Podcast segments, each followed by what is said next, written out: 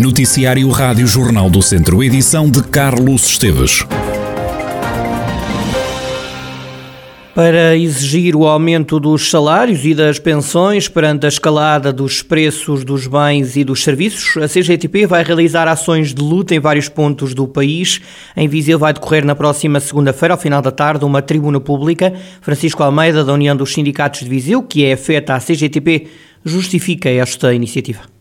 Estamos numa situação de eh, quanto à necessidade de aumento dos salários e das pensões, que é uma autêntica emergência nacional uh, aumenta o custo de vida, não é só os combustíveis, está tudo a aumentar, uh, com valores uh, com, dramáticos de aumento e importa, os números não enganam. 57% dos trabalhadores portugueses recebe menos de 800 euros por mês.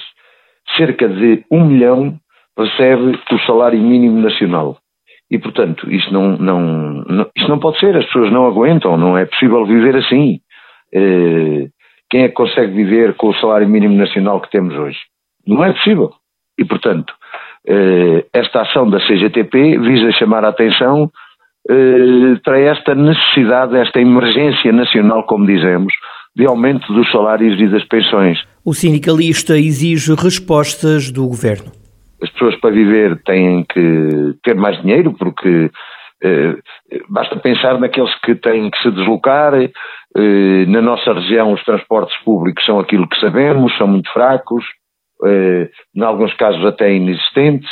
Portanto, num, num, num, o governo tem que eh, apresentar eh, medidas que visem eh, resolver este problema, que aumentem os salários, eu recordo, por exemplo, na, na, função pública,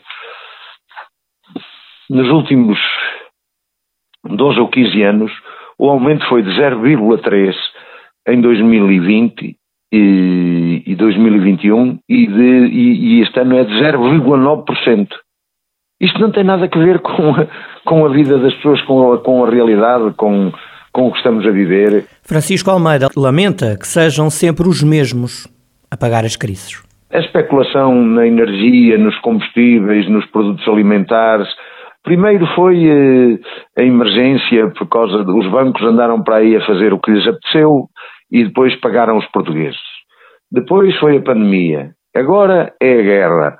Eh, guerra absolutamente intolerável e a todos os títulos eh, condenável, não tem que saber, mas eh, tudo que é, tudo que é coisa que vai acontecendo pagam sempre os mesmos do costume e não pode ser. Francisco Almeida, da União dos Sindicatos de Viseu, que na segunda-feira realiza uma concentração para exigir o aumento dos salários e das pensões perante a escalada dos preços dos bens e dos serviços. Em Mangualde decorre na próxima quinta-feira aquela que vai ser a primeira mostra de emprego, formação e educação. A iniciativa tem lugar no mercado municipal.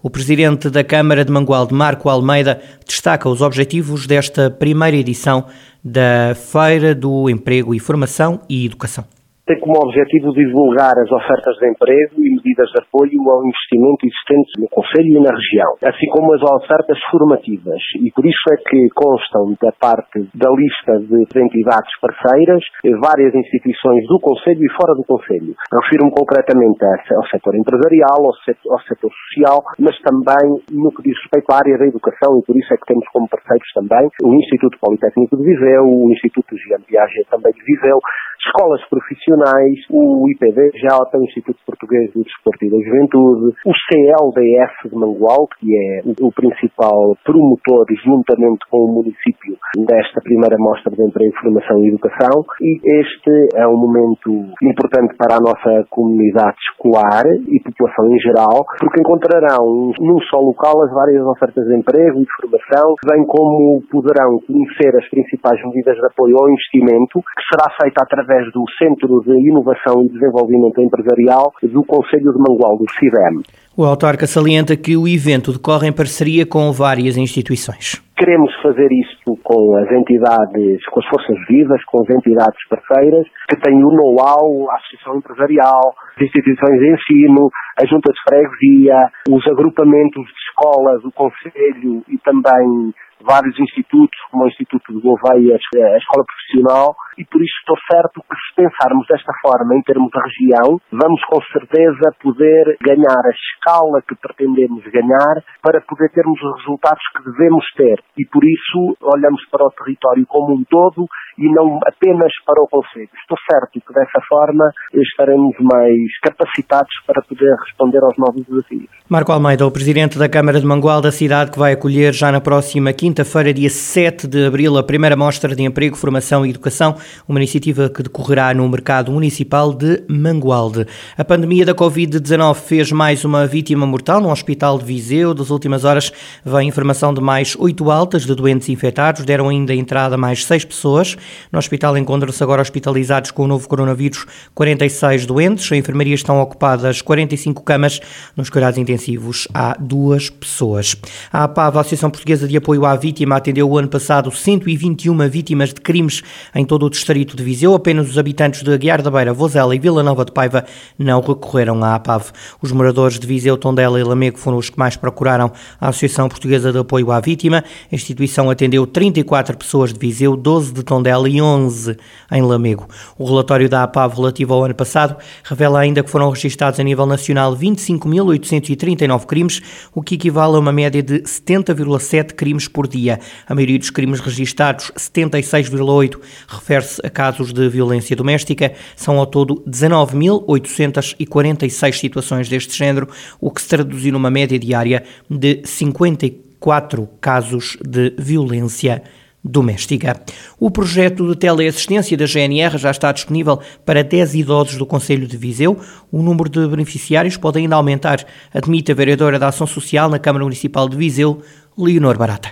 Este projeto já está em, em aplicação em várias outras cidades aqui do, do território e chega agora a Viseu, vai, vai ajudar ou vai estar presente na casa de 10 idosos tendo nós a, a ideia de que pode, poderá ser aumentado consoante as necessidades que nos forem chegando também. Eles são das zonas rurais, aqui ao, ao, à volta de, de, de, do centro, e são de várias zonas. Um dos critérios para aceder a este programa, vamos dizer assim, tem a ver com o facto de, de serem idosos em comprovado estado de isolamento, uh, no sentido em que vivem em zonas de, de alguma dificuldade de acesso, mas que também não têm vizinhos próximos. Teleassistência que é da responsabilidade da Guarda Nacional Republicana. Ouvíamos Leonor Barata, vereadora na Câmara de Viseu. O Conselho já tem disponível esta teleassistência da GNR. Fernando Ruas insiste que tem que ser arranjada uma solução para o Parque Aquático do Almargem, que foi abandonado há vários anos. O Presidente da Câmara de Viseu tinha dado um mês aos promotores do empreendimento para se pronunciarem sobre a obra. Foi já acertada uma reunião para este mês de abril, mas Fernando Ruas deixa já o aviso tem que ser arranjada uma solução para o Parque do Almargem. A reunião, nós eh, intimámos para, no prazo de 30 dias, responder. Portanto, responderam e pediram-nos uma reunião.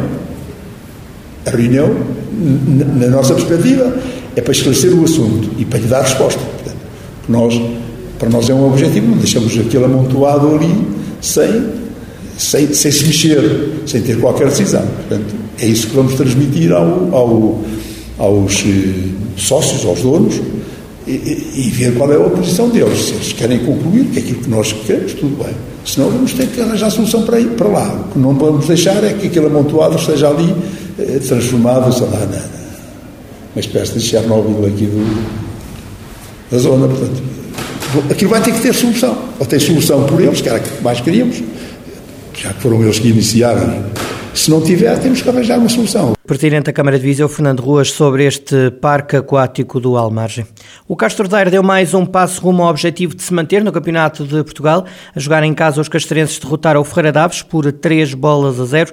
O treinador do Castro Daire, Vasco Almeida, entende que a vitória assenta bem à sua equipa sabíamos que íamos passar, íamos passar por dificuldades e não, não jogando assim muito bem, fomos criando, fomos criando as nossas, chegamos ao golo até numa fase inicial e depois a partir daí as coisas tornaram um bocadinho mais fáceis. Nós até não tivemos muita bola na primeira parte, eh, o Ferreira Daves conseguiu dividir o jogo, mas o que é facto é que as oportunidades que nós tivemos fizemos gol. E depois na segunda parte as coisas foram diferentes, ou seja, nós controlamos totalmente, uh, totalmente a partida. E a partir do momento em que o Ferreira Daves chegou com 10 jogadores, uh, penso que o jogo, o jogo ficou fechado. Fizemos mais um gol, podíamos ter feito, podíamos ter feito ainda mais alguns, mas pronto, é uma vitória, é uma vitória principalmente justa da nossa parte e que nos permite neste momento somar três pontos nos dois primeiros jogos que era esse o nosso, o nosso objetivo. Já do lado do Ferreira Daves, o treinador Ricardo Duarte assume que a vitória do Castro Daire acabou por ser o resultado mais justo. Acho que foi uma vitória justa do, do Castro Daire, demonstrou durante os 90 minutos que o trajeto que ele fez durante este ano, e que eu já tenho vindo também a salvaguardar. Tínhamos falado sobre uh, os pontos fortes do Castro, não conseguimos anulá-los, que é certo que sofremos aos 10 minutos, volta aos 10 minutos, um lance de bola parada que eles são muito fortes, e depois o, o lance do penalti 2-0 é uma transição em que o Castro também é muito, muito forte nas transições e não conseguimos contrariar, uh, contrariar isso. Depois do 2-0 era difícil, tentámos ir atrás do prejuízo, depois tivemos a expulsão também a meio da segunda parte e o 3-0 nasce uh, com alguma naturalidade, onde a gente já estamos uh, mais com, a, com, o coração do que com a cabeça e acho que o Castro acaba por ser um justo vencedor. agora ficou alguma coisa para fazer, podemos ter melhorado aqui e ali, o treinador do Ferreira Daves a dar os parabéns ao Castro Daire pela vitória, reconheceu mérito ao adversário. Já foram jogados dois encontros da fase de manutenção, faltam quatro jogos. O Castro Daire soma seis pontos, ganhou os dois jogos. O Ferreira Daves tem um ponto, empatou um e perdeu outro. A partir de agora estão 12 pontos em jogo. Sem ganhar há três jogos, o treinador do Viseu 2001 garante continuar otimista de que os vizinhenses vão continuar na primeira divisão de futsal e conquistar os objetivos definidos para esta época. Para isso, Paulo Fernandes diz-se esperar o apoio do público, que, diz o treinador do Viseu 2001, nunca virou as costas à equipa. O Viseu está a três pontos do play-off, independentemente de estar, isto é caricato, independentemente de estar, olharmos para a classificação e estar na zona de despromoção, está a três pontos do play-off. Uh, isto quer dizer alguma coisa. Portanto, uh, isto vai ser até à última jornada, a lutar por aquele único objetivo que nos importa neste momento, que é a manutenção. Ao pensarmos na manutenção, pode acontecer de estarmos no, no, no play-off por isto com, com, dois pontos de diferença, ou estamos dentro do playoff ou estamos fora do playoff. Por isso eu acredito perfeitamente que os jogos que temos em casa, e vamos jogar em casa com equipas que estão a lutar exatamente pelos mesmos objetivos que o Viseu 2001, e sabemos que temos duas deslocações difíceis, uma ao Módicos e depois uma ida sempre complicada ao Fundão. Por isso eu acredito perfeitamente que temos todas as condições e com o apoio do público, que nunca nos virou as costas, acredito que em nossa casa poderemos fazer a diferença. Paulo Fernandes, treinador do Viseu 2001 e o que falta jogar na primeira divisão de futsal. Nesta fase o clube viziense está abaixo da linha de água, mas ainda faltam cinco jogos para o final do campeonato. Viseu 2001 que joga a próxima jornada no sábado antes da Páscoa diante do Nunalvares em casa pavilhão Cidade de Viseu. O Viseu espera então apoio do público. A festa do cinema italiano está de regresso a Viseu, vai terminar só no final da semana. Há quatro filmes para ver no total. José Pedro Pinto revela que filmes é que vão ser exibidos nos primeiros dois dias. Na terça-feira abrimos precisamente com um filme contemporâneo e que toca num tema muito contemporâneo. É um filme chamado Futura, de Pietro Marcello, Francisco Munzi e Alice Rohrwacher, que se baseia em testemunhos de adolescentes italianos que durante a pandemia eh, foram entrevistados para falarem do que é que eles imaginam para o seu futuro enquanto jovens italianos que serão em breve os adultos de Itália. É assim um documentário que se lhes dá a palavra, pronto, exporem aquilo que antevêm, as suas preocupações, as suas esperanças. É um trabalho muito observacional. Depois, na quarta-feira, temos um trabalho chamado As Profundezas, Michelangelo Framartino. Este é uma ficção baseada na história real de um grupo de espeleólogos que nos anos 60 fez uma jornada ao Abismo Bifurto, que é uma caverna na Calábria, que é uma das mais profundas do mundo, tem cerca de 700 metros de profundidade. E este filme reconstitui essa jornada ao fundo de uma caverna que nunca tinha sido realmente explorada por causa de ser muito inacessível. José Pedro Pinto, da organização do Cineclube e desta festa do cinema italiano.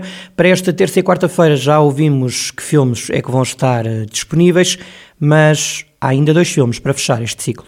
Na quinta-feira contamos com um clássico, é o Acatone, de Pier Paolo Pasolini. Este ano não podíamos deixar de ter um filme de Pasolini, uma vez que se celebram os 100 anos do seu nascimento. E vamos passar precisamente o seu filme de estreia. Acatone é um filme que realizou em 1961, quando ainda tinha o... Pronto, é mesmo na fase final do neorrealismo italiano e Pasolini ainda bebe dessa inspiração, mas já a leva num sentido um pouco mais, mais poético e metafórico, que será algo que depois caracterizará todos os filmes pelos quais ele ficará famoso nos anos 60 e 70. E fechamos a festa no dia 8, sexta-feira, com Os Predadores, de Pietro Castellito, que é também um dos filmes mais uh, aclamados de cinema italiano dos últimos anos. É uma comédia que se foca num confronto de duas famílias de estratos sociais muito diferentes em Itália. É um drama contemporâneo de uma família de burgueses intelectuais que choca com uma família de proletários fascistas e o filme traça assim uma espécie de microcosmos da sociedade italiana através de, destas duas famílias.